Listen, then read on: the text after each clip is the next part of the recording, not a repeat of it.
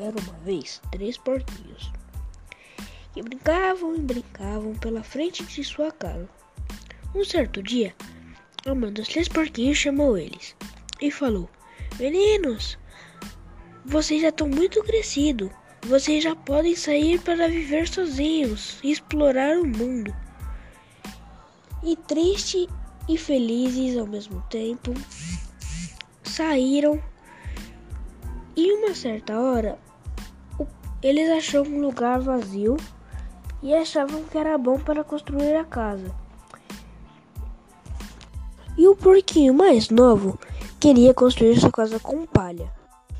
E ele achou que era a maneira mais fácil e rápida de construir sua casa. O mais novo deles terminou a sua casa em um dia. E ele gritou para os outros: Ei, vocês, eu já terminei. Agora só faltam vocês. O porquinho mais velho olhou e falou: Ok, mas essa casa não parece estar firme. E como vamos proteger do lobo?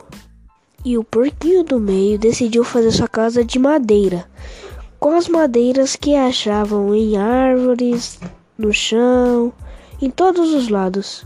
E o porquinho do meio gritou: Ei, eu terminei minha casa em três dias. Agora só falta você, por... Só falta você, irmão. Novamente o porquinho mais velho falou: Ok, não diga que eu não avisei. Enquanto os dois porquinhos estavam se divertindo em suas casas, o porquinho mais velho estava construindo a sua, sofrendo. E o porquinho mais velho estava sofrendo tanto que decidiu construir sua casa de pedra e tijolos. E o porquinho mais velho não se incomodou para que os outros falavam. E demorou uma a duas semanas para conseguir construir sua casa.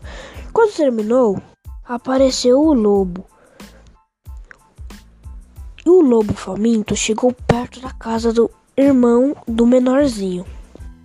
E aí ele ficou em frente da casa de palha, bateu na porta três vezes, falou: Ei, porquinho, saia daí, ou eu vou assoprar sua casa. E o lobo soprou bem forte, e a casa do porquinho mais novo foi a buraco abaixo. E o porquinho e o porquinho mais novo correu para a casa do seu irmão do meio, que era feita de madeira.